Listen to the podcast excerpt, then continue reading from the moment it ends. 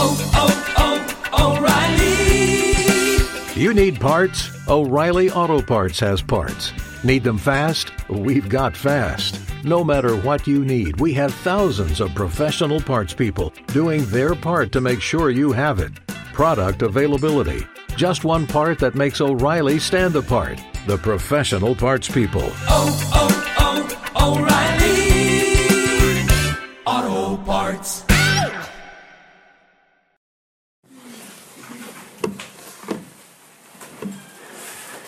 Muy buenos días. Dios les bendiga. ¿Quién tiene frío? Todos tienen frío. Y eso que no están viejitos. Imagínense, cuando lleguen a estar viejitos como yo, ni se imaginan cuánto frío van a tener. Pero le damos gracias a Dios que aunque hace frío y aunque estemos viejitos, aquí estamos dándole la honra y la gloria a Dios. Vamos a disponer nuestro corazón, nuestra mente, nuestro ser para escuchar el mensaje de Dios en esta mañana.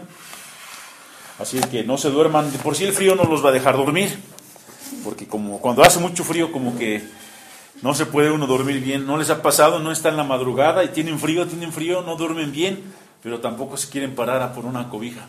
Y ahí están ahí sufriendo y, y no sé, pues así les va a pasar hoy, no se van a poder dormir, van a estar cabeceando, cabeceando, pero van a tener que estar despiertos, eso es lo bueno del frío.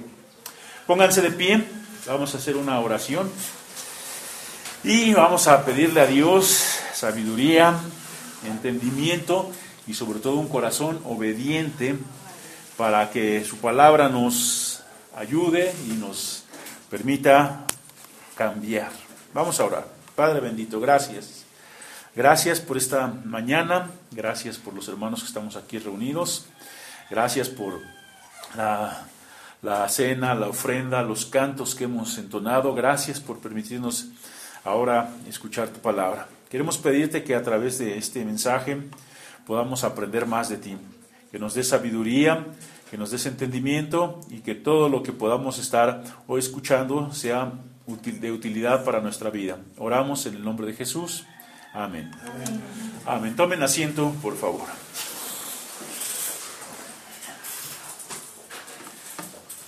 Si tuvieras la posibilidad de darle a Dios lo que sea, lo que sea, cualquier cosa, cualquier cosa que, que, que fuera, así sea algo muy caro, lo que sea, si tuvieras la posibilidad, ¿qué le darías a Dios?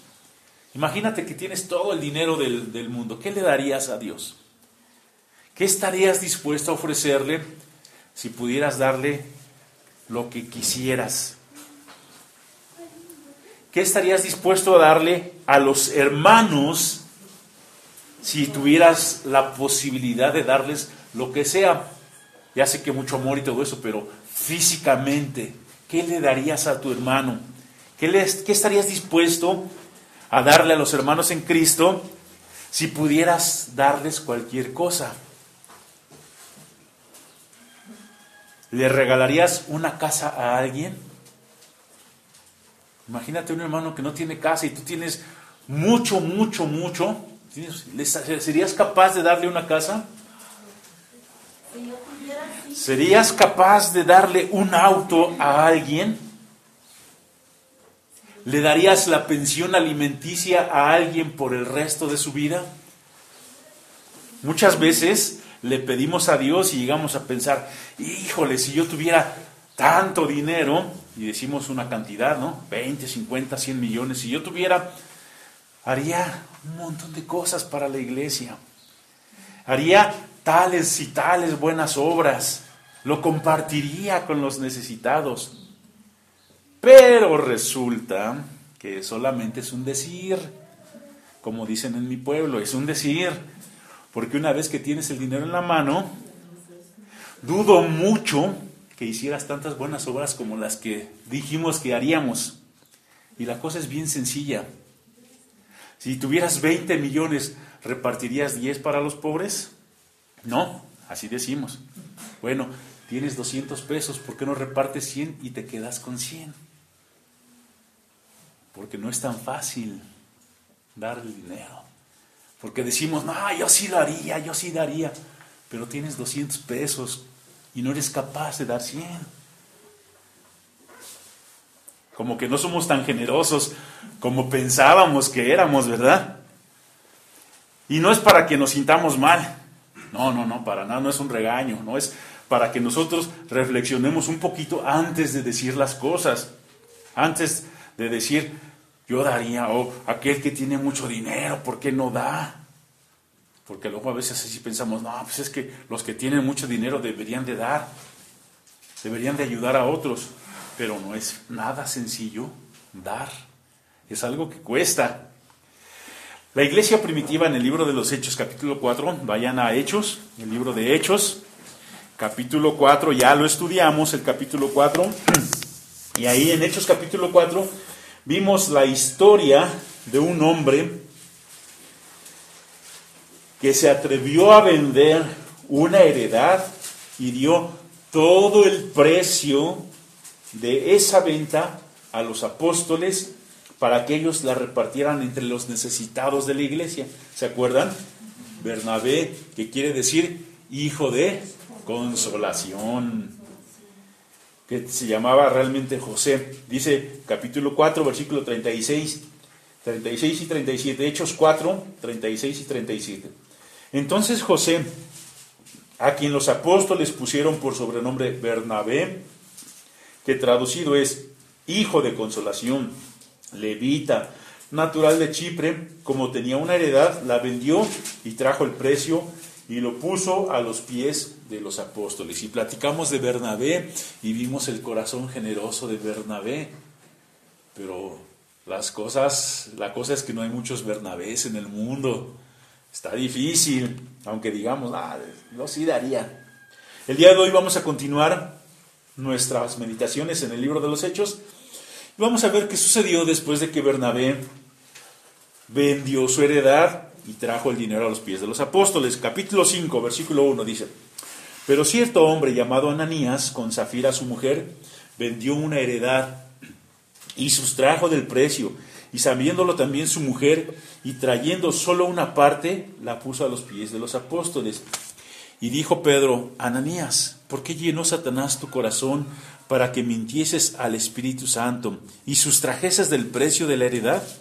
Reteniéndola, ¿no te quedaba a ti? ¿Y vendida no estaba en tu poder? ¿Por qué pusiste esto en tu corazón? No has mentido a los hombres, sino a Dios. Al oír Ananías estas palabras, cayó y expiró. Y vino gran temor sobre todos los que lo oyeron, y levantándose los jóvenes lo envolvieron y sacándolo lo sepultaron. Pasado un lapso como de tres horas, sucedió que entró su mujer, no sabiendo lo que había acontecido. Entonces Pedro le dijo, dime, ¿vendiste en tanto la heredad? Y ella dijo, sí, en tanto. Y Pedro le dijo, ¿por qué convinisteis a tentar al Espíritu del Señor? Y aquí a la puerta los pies de los que han sepultado a tu marido y te sacarán a ti. Al instante ella cayó a los pies de él y expiró. Y cuando entraron los jóvenes la hallaron muerta y la sacaron y la sepultaron junto a su marido. Y vino gran temor sobre toda la iglesia y sobre todos los que oyeron estas cosas porque las cosas no son tan sencillas como parece que son. Cuando decimos yo daría, porque las cosas, una vez que tienes el dinero, cambian la perspectiva.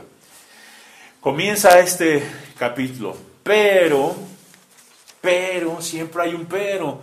Ya vimos lo bonito que fue el ejemplo de Bernabé cuando vendió su terreno y trajo el dinero a, los pies de los apóstoles y con ese dinero se ayudó a los necesitados.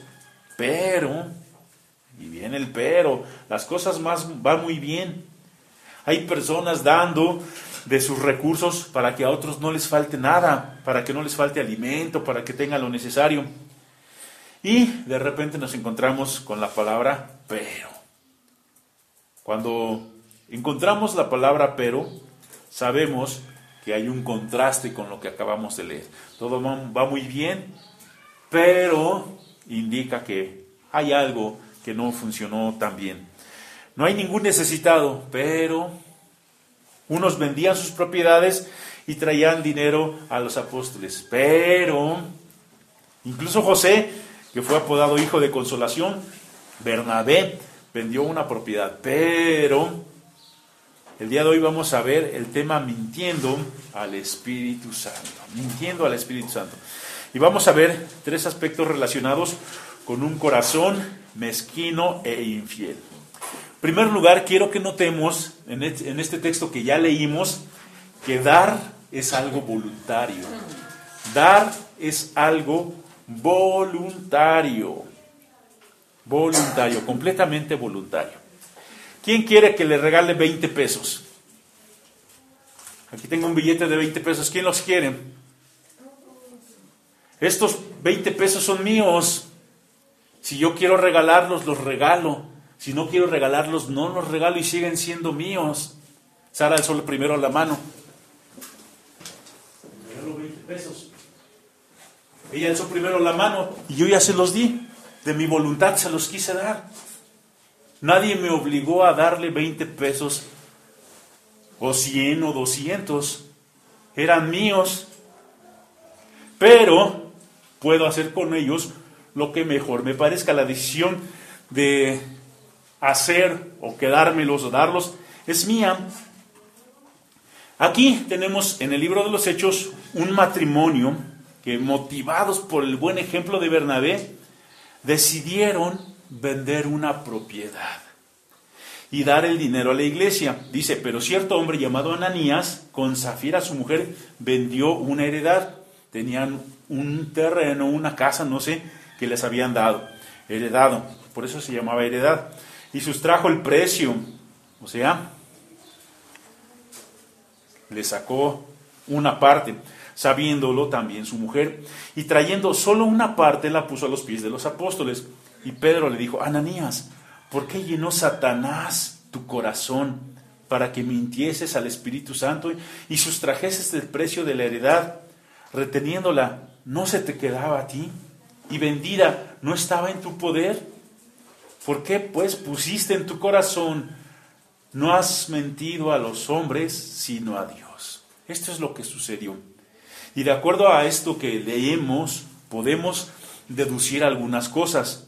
La Biblia no nos dice exactamente lo que, este, todo lo que pasa, pero podemos deducir algunas cosas. Lo primero que podemos deducir es que ellos decidieron vender su propiedad. Nadie los obligó. No se los pidió Pedro. No, estaba, no había una campaña de milagros como las que hacen luego los predicadores en la actualidad, en la cual exigen que se les den las cosas. ¿No han visto unos videos en internet donde salen los predicadores famosos, evangelistas famosos, que así se les conoce, exigiendo ofrendas y piden los que los de mil dólares, que luego los de 500 dólares, luego los de 200, luego los que traen un terreno, luego los que traen joyas para dar.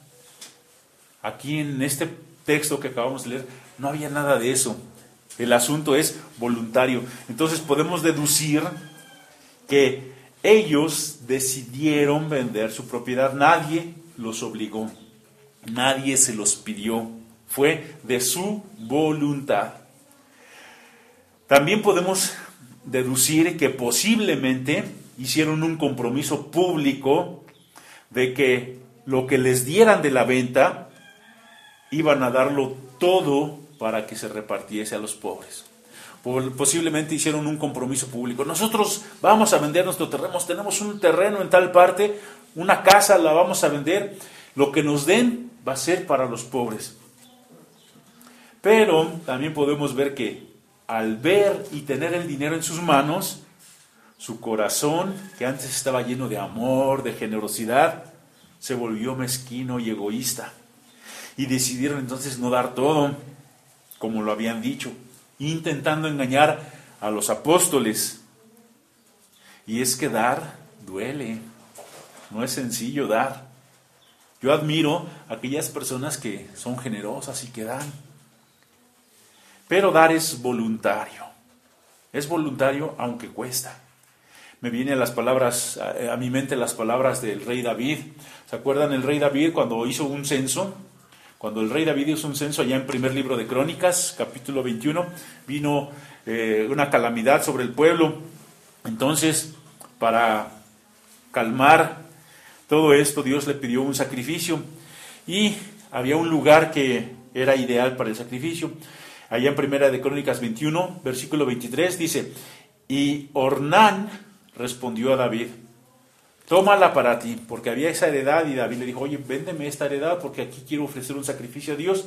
Entonces Ornán, viendo al rey David, le dice, tómala para ti y haga mi señor el rey lo que bien le parezca. Aún los bueyes daré para el holocausto y los trillos para la leña y trigo para la ofrenda.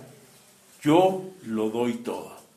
Está padre el asunto porque va el rey David, tiene que ofrecer un sacrificio y Ornán le dice, Señor, le regalo el terreno. Es más, le doy también los este, animalitos para que haga el sacrificio. Y le doy la yunta, todo el trillo, todo para que prenda la lumbre. Yo le doy todo. Pero David dice, entonces el rey David dijo a Ornán, no, sino que efectivamente yo la compraré por su justo precio porque no tomaré para Jehová lo que es tuyo, ni sacrificaré holocausto que no me cueste nada. Porque incluso darle a Dios es algo que te cuesta. Darle a Dios es algo que te va a costar.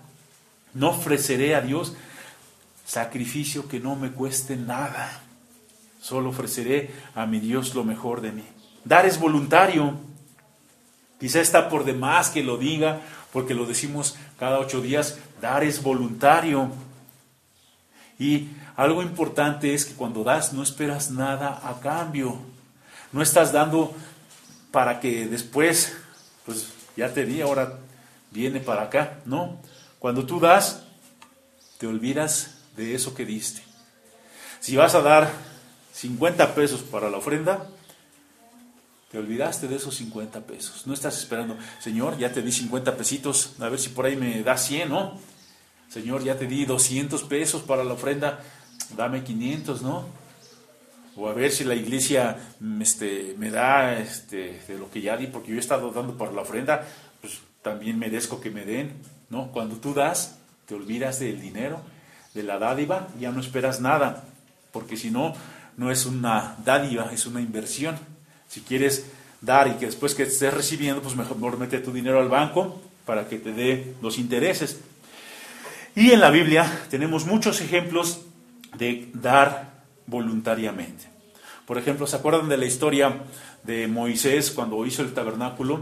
Que pidió que trajeran todo lo necesario para el tabernáculo y la gente traía y traía y traía y dijo Moisés, ya, ya, ya, trajeron mucho, ya, ya no traigan más y tuvieron que mandar decir al pueblo, ya suficiente, ya no traigan más. Y qué bonito cuando ese dar es voluntario. Lo mismo sucedió cuando se pidió ayuda para el templo. El pueblo estuvo trayendo y trayendo. También me acuerdo del ejemplo de una mujer que construyó un cuartito para el profeta Eliseo voluntariamente, nadie le dijo, el profeta no le insinuó, el profeta no le dijo, oye, pues paso por aquí en cada cierto tiempo, ¿por qué no me haces un cuartito? No, ella se dio cuenta que pasaba el profeta cada cierto tiempo y le dice a su esposo, oye, ¿por qué no hacemos un cuartito allá en la azotea? Le ponemos su mesita, su camita, su taburete, su vela, para que cuando pase el hombre de Dios, el varón de Dios, tenga donde quedarse. Es un corazón que dio voluntariamente. Cuando Abigail dio de comer a David y a sus hombres, lo hizo voluntariamente. ¿Se acuerdan? Su esposo Naval no quiso darle, pero ella dijo, a ver, a ver, espérate, no le hagan caso a Naval, yo sí quiero cooperar. Y dio ayuda para David y sus hombres. Y vemos la iglesia dando para las necesidades de los santos una y otra vez en el libro de los Hechos y en las cartas de los apóstoles. La iglesia en Filipos enviando dinero a Pedro una y otra y otra y otra vez. Él lo dijo, Pablo lo dijo, perdón, dije Pedro, es a Pablo. Pablo lo dijo, porque una y otra vez me han enviado para mis necesidades. Entonces, dar es voluntario. Y el apóstol Pablo nos los dice allá en segunda de Corintios, capítulo 9, versículos 6 y 7, texto que ya conocemos de memoria, dice, pero esto digo, el que siembra como escasamente, también segará como escasamente. Y el que siembra generosamente, generosamente también segará. Y dice, cada uno de como como propuso en su corazón, no con tristeza ni por necesidad, porque Dios ama al dador alegre. Entonces, este es el principio de dar. Vas a dar como con lo que tu corazón haya determinado, voluntariamente. Aquí en la iglesia de Cristo no existen cuotas o porcentajes. Aquí, en esta iglesia, ni siquiera pagamos renta, ni pagamos luz, ni pagamos predial, nada. Lo que damos es para las necesidades de los santos y lo damos voluntariamente. Cuando hablamos de que dar es voluntario, nos viene a la mente siempre el dinero, pero no todo es dinero. También podemos dar tiempo, tiempo para Dios, tiempo para los demás, ¿cómo? Voluntariamente. También podemos poner nuestro trabajo, también podemos dar cosas, no necesariamente dinero, amor, atención. ¿no? Luego, luego sucede que muchas personas tienen necesidad de que se les escuche y tú das tu tiempo y das tu atención para esas personas voluntariamente. Ayuda, algo que podamos dar. Dice un dicho, nadie es tan rico que no necesite nada y nadie es tan pobre que no pueda dar algo. Entonces, todos podemos dar. Hermano, hermana, ¿te gustaría dar clases para los niños? Y acuérdate, dar. ¿Te gustaría dar clases? ¿Y cómo las vas a dar? Voluntariamente. Voluntariamente. Oye, ¿nos apoyas en X ministerio? Tienes que dar tu talento voluntariamente. Tienes que dar de tu tiempo voluntariamente. Tienes que dar tu trabajo voluntariamente, hasta de tus recursos voluntariamente. Ananías y Zafira no entendieron este principio y pensaban que iban a dar para exhibirse ante los demás, para que quedaran ellos bien. Vamos a dar mucho. Punto número dos, mentir a Dios y los pecados asociados. Okay. Punto número uno, dijimos que dar a Dios es voluntario. Punto número dos, mentir a Dios y los pecados asociados. Imagínate la plática. Oye, Zafira, ¿qué crees? No nos dieron 100 mil pesos por el terreno, nos dieron 150 mil. ¿Cómo ves? Oye, ¿no será mucho para que se lo demos a Pedro? Oye, ¿para qué quiere tanto dinero, Pedro? A mí se me hace que se lleva su tajada, ¿eh? Uy, ¿tú crees que no? Ya muchos hermanos han estado llevando dinero. ¿Dónde está todo ese dinero? Y ahí está la plática entre Ananías y Zafira.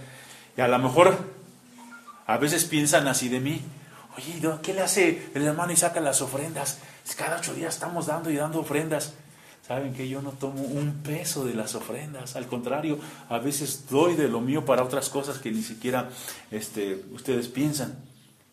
Pero así pensamos, así somos los seres humanos. Oye, Pedro ya tiene mucho dinero, ¿no? ¿Qué te parece este, viendo este, pues, las necesidades? Se me hace que por ahí se queda con algo. Así, pues, quizá, quizá así pensó Ananías y Zafira. Y ya viendo el dinerito en la mano, la taleguita con los denarios, les entró la cosquillita del dinero. Oye, Zafira, ¿y si nada más reportamos 100 mil? Al fin que eso es lo que pensábamos dar desde un principio, ¿no? Eso es lo que pensábamos que, sí, pues como ves, pues bueno, no vaya a ser que más adelante necesitemos ese, dinero. Pues sale, entonces quedamos de acuerdo. Si Pedro te pregunta, le dices que vendimos el terreno en 100 mil pesos. ¿Cuánto? 100 mil pesos. Va, así le hacemos. Entonces dice, pero cierto hombre llamado Ananías con su mujer vendió una heredad y sustrajo del precio, sabiéndolo también su mujer, y trayendo una parte la puso a los pies de los apóstoles. Y Pedro le dijo, ¿por qué llenó Satanás tu corazón para que mintieses al Espíritu Santo y sustrajeses del precio de la heredad? Reteniéndola, no se te quedaba a ti y vendida no estaba en tu poder. ¿Por qué pusiste esto en tu corazón? No has mentido a los hombres, sino a Dios. Vean cómo dice un poquito para cuando tengan alguna plática con los testigos de Jehová. Dice aquí, llenó Satanás tu corazón para que mintieses al Espíritu Santo. Y luego abajo dice, no has mentido a los hombres, sino a Dios. O sea, el Espíritu Santo es Dios. Estamos en el capítulo 5 de Hechos. ¿Qué les llevó a mentir? ¿Qué les llevó a mentir? En primer lugar, lugar se, nos, se nos dice que robaron o sustrajeron de la heredad. Sustraer quiere decir robar algo sin violencia y generalmente de forma oculta o fraudulenta. Entonces sustraer es como que bajita la mano bajo del agua, nadie se entera, nadie supo y ya. Robar de una manera oculta, sabiéndolo su mujer. Estamos hablando de una confabulación, de un fraude o de delincuencia organizada, en términos modernos. Y trae solo una parte y lo presenta como si fuera todo, o sea, la verdad a medias. Es una mentira, es hipocresía. Ya vimos que dar es voluntario, pero ¿qué crees? Mentir es pecado. Dar es voluntario, pero mentir es pecado. El problema es que Satanás llenó su corazón. Vean cómo le dice Pedro. ¿Por qué llenó Satanás tu corazón? Robaron porque Satanás llenó sus corazones. ¿Por qué? Si eran aparentemente hermanos entregados a la obra de Dios, ¿Por qué llenó Satanás sus corazones? ¿Por falta de comunión con Dios? ¿Por falta de fe? ¿Por falta de temor a Dios? Dice Primera de Timoteo, capítulo 6, versículos del 9 al 10. Primera de Timoteo 6, del 9 al 10, dice, porque las cosas, perdón, porque los que quieren enriquecerse caen en tentación y lazo, y en muchas codicias necias y dañosas, que hunden a los hombres en destrucción y perdición, porque raíz de todos los males es el amor al dinero, el cual codiciando algunos se extraviaron de la fe y fueron traspasados de muchos dolores. ¿Por qué llenó Satanás sus corazones? Quizá ellos tenían amor al dinero. ¿Es pecado mentir? Claro que sí, es pecado mentir. Ahora imagínate mentirle al Espíritu Santo. La mentira es el pecado visible de una serie de pecados que vienen antes. ¿Dónde estuviste? ¿Eh? Ah, ah, ah, estuve con mis amigos. No estuviste con tus amigos. Estás mintiendo. ¿Por qué? Porque hay algo turbio atrás que no quieres que la otra persona sepa. Cuando mientes es que porque estás tapando algo más grande. La mentira es un intento de esconder cosas peores como Ananías y Zafira. Mintieron a Dios, ¿por qué? Porque tenían un corazón que había, sido seducido por Satanás. Por eso mintieron a Dios. O sea, a veces nada más nos vamos por la mentira, pero esa mentira trae atrás algo más grande.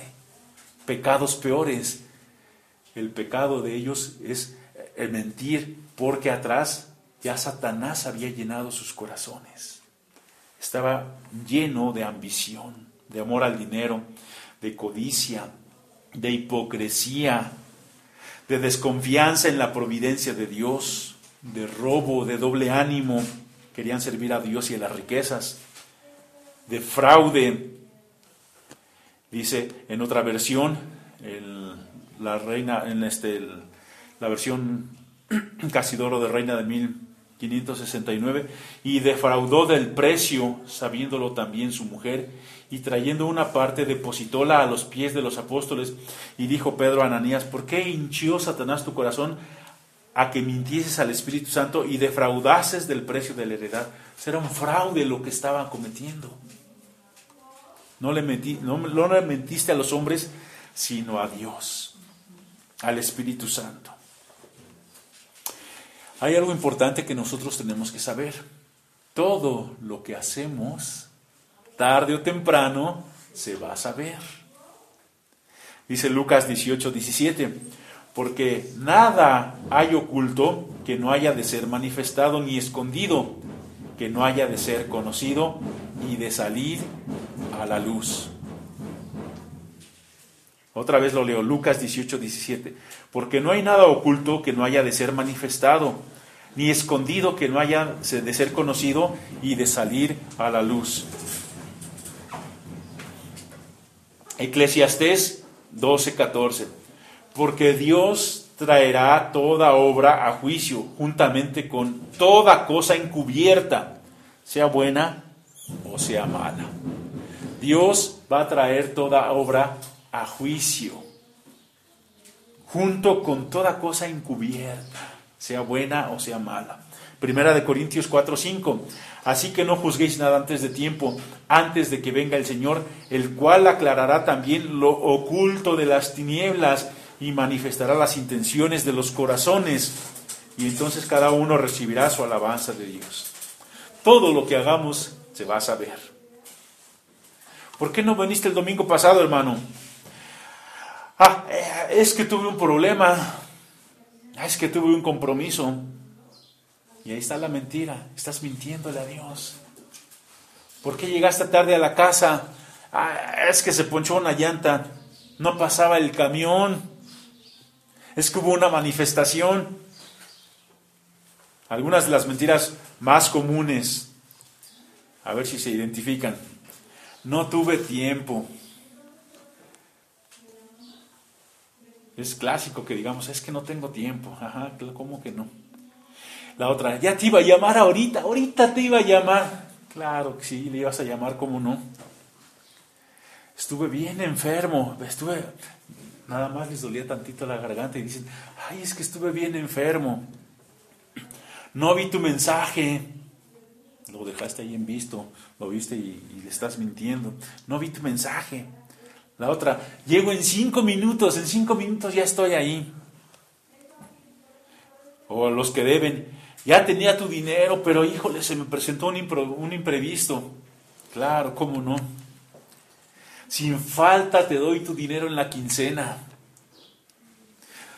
La clásica, te prometo que no vuelve a pasar. Y ahí están las mujeres creyendo que no vuelve a pasar. Y sí, yo te llamo y nos ponemos de acuerdo. Sí, esa llamada se va a quedar en el olvido.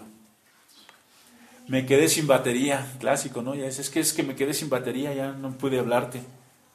No sé qué me pasó, de verdad, que, que, no sé qué me pasó. ¿Por qué reaccioné así? Mentira. ¿A quién crees que mientes? A mí me da la impresión que Ananías y Zafira mentían de manera cotidiana. Me da la impresión de que su forma de vida era una forma de mentiras. Cuidado si tienes esa forma de vivir. Cuidado si tienes la costumbre de decir mentiras. Cuidado, porque el padre de mentiras es Satanás. Y si tienes esa costumbre de mentir, lo más probable es que seas hijo de Satanás. Tercer lugar, la paga del pecado. La corta historia de Ananías y Zafira tuvo un fin rápido y trágico. Los dos murieron con tres horas de diferencia, producto del juicio de Dios. Versículo 5, capítulo 5, versículo 5 de Hechos. Al oír Ananías estas palabras, cayó y expiró, es decir, se murió. Y vino gran temor sobre todos los que lo oyeron, y levantándose los jóvenes lo envolvieron y sacándolo lo sepultaron. Pasado un lapso como de tres horas, sucedió que entró su mujer, no sabiendo lo que había acontecido. Entonces Pedro le dijo, dime, ¿vendisteis en tanto la heredad? Y ella le dijo, sí, en tanto. Y Pedro le dijo, ¿por qué convinisteis en tentar al Espíritu del Señor? He aquí a la puerta los pies de los que han sepultado a tu marido y te sacarán a ti. Y al instante ella cayó a los pies de él y expiró. Es decir, también se murió. Y cuando entraron los jóvenes y la hallaron muerta, la sacaron y la sepultaron junto a su marido.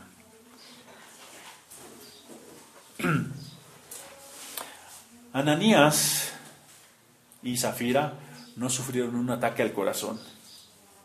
ay, es que se espantó porque Pedro le adivinó eh, que había dicho mentira, ¿no? Y se le dio un ataque al corazón. No, fue producto del juicio de Dios. No fue un ataque al corazón, no fue este, una muerte repentina así natural, ¿no? Que por una enfermedad o no. Es producto del juicio de Dios. Romanos 6:23. Porque la paga del pecado es muerte. Así o más literal como en Hechos 5. es difícil, pero la paga del pecado es muerte.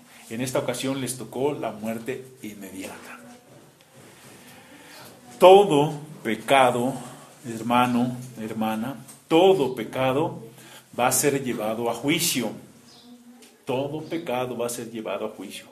Adán y Eva fueron confrontados con su pecado y tuvieron que sufrir las consecuencias. David fue confrontado con su pecado y tuvo que sufrir las consecuencias. Nosotros seremos eh, confrontados con nuestro pecado y tenemos que pagar las consecuencias, porque la paga del pecado es muerte. Hebreos 9:27 y de la manera en que está establecido para los hombres, que mueran una sola vez y después el juicio. No quiero andar mucho en el tema del juicio, es un tema muy conocido por todos nosotros. La Biblia nos advierte del juicio. El alma que pecare, esa morirá. Quizá no nos toque aquí un Pedro que nos confronte con la mentira, o con el pecado y que caigamos muertos al instante.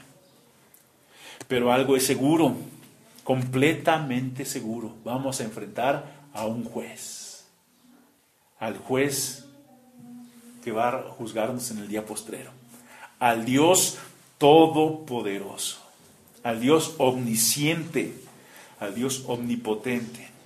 ¿Cómo vamos a escapar? ¿Cómo vamos a escapar? No hay manera. Es mejor vivir para Dios, es mejor vivir como le agrada a Dios. A lo mejor no vamos a tener lo que muchos otros tienen a costa de fraudes, a costa de robos y otros delitos, pero no vamos a tener que enfrentar un, un juicio condenatorio. Quizá no disfrutemos de los muchos placeres que el mundo ofrece, como lo hace el mundo, pero tendremos una amplia y generosa entrada al reino de los cielos. Acuérdense, todo pecado va a ser llevado a juicio y la paga del pecado es muerte. Para concluir, la invitación de este pasaje es muy clara. Cuidado cómo vivimos, cuidado con mentir, cuidado con dejar que Satanás llene nuestro corazón.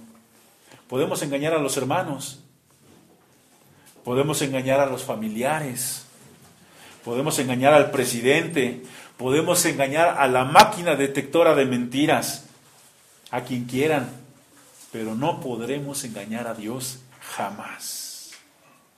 No podemos decirle a Dios que no fuimos, no, yo no fui, porque Dios estaba ahí cuando nosotros estábamos cometiendo pecado.